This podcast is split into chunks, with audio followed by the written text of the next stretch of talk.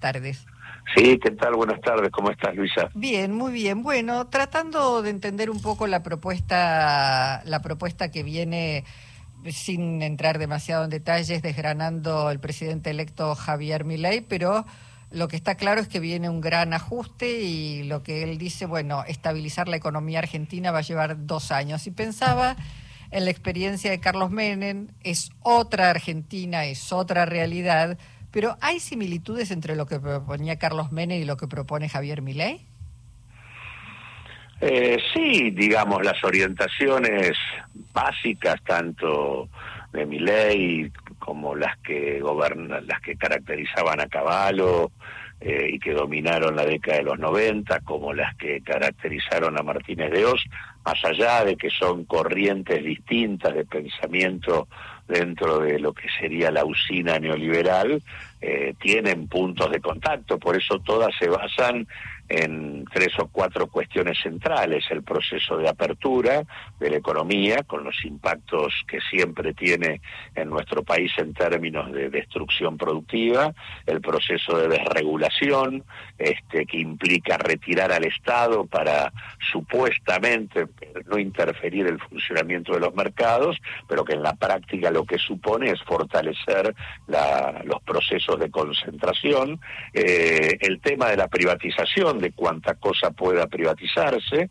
este, que tiene también un proceso que refuerza la concentración de los mercados, y en muchos casos también el tema de sostener sobre la base de endeudamiento este, las políticas que llevan adelante. Todas estas cosas este, son comunes, después, bueno, vienen matices en términos de las estrategias con las que esto se lleva adelante, y en este sentido me parece que lo que sí mi ley ha dicho es que va a avanzar con un shock bastante, o sea que va a tomar la opción de ir a fondo de entrada e incluso amenazado con un control represivo de carácter institucional, acompañado del planteo parainstitucional de carácter represivo que le sumó el expresidente Mauricio Macri, agregando que va a haber grupos de choque de jóvenes que van a defender las políticas de mi ley en tanto existan cuestionamientos, este, porque mi ley dijo dentro de la ley eh, todo, fuera de la ley nada, pero lo cierto es que dentro de la ley también está el derecho a disentir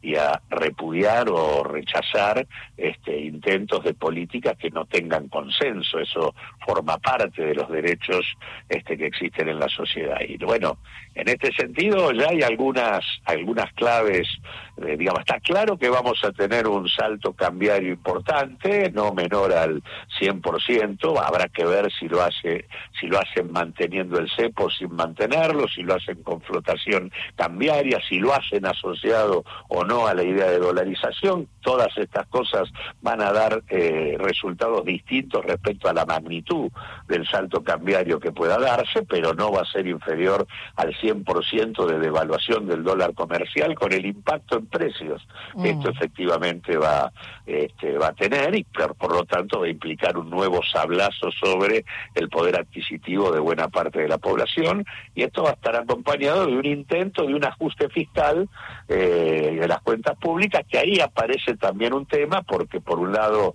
eh, él habla de dos dos este dos tipos de ajuste uno de cinco puntos del producto. Si hiciera esto estaríamos hablando de un ajuste que cuadruplica eh, el ajuste pautado con el propio Fondo Monetario Internacional, lo cual implica un proceso realmente muy importante de reducción, que nada tiene que ver con lo que él dice de que esto se resuelve con el gasto político, ¿no? O sea, el gasto político en la Argentina, si incorporamos y cerramos el Parlamento y el Poder Judicial, este no supera el 1, el 1.5 del producto, así que nada que ver con resolver por esa vía lo que él está significando cuando dice voy a bajar 5 puntos del producto el gasto. Así que en ese sentido, este, esa es una manera y después hay otra más descabellada que es cuando dice bajar 15 puntos del producto, eso es reducir en un 70% el gasto del Estado, implicaría que el Estado lo único que podría hacer es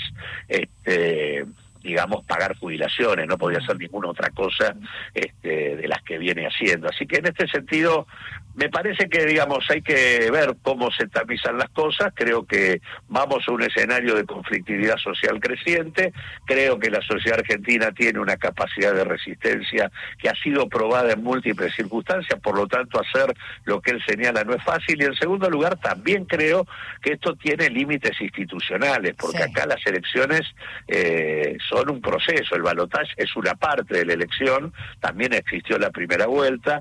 Este, también existieron las elecciones a, gobernaciones e intendencias. Mi ley no tiene ningún gobernador, no tiene ningún intendente, no tiene eso es... poder parlamentario y muchas de las cosas que él plantea pasan por esos lugares. Sí, bueno, eso eso eh, habrá que ver cómo se van posicionando los diferentes bloques. Eh, Claudio, gracias eh, por tu participación hoy en Encuentro Nacional. No, al contrario, gracias por llamarme, Luisa. Gracias, hasta pronto. Claudio Lozano, presidente del Partido Unidad Popular.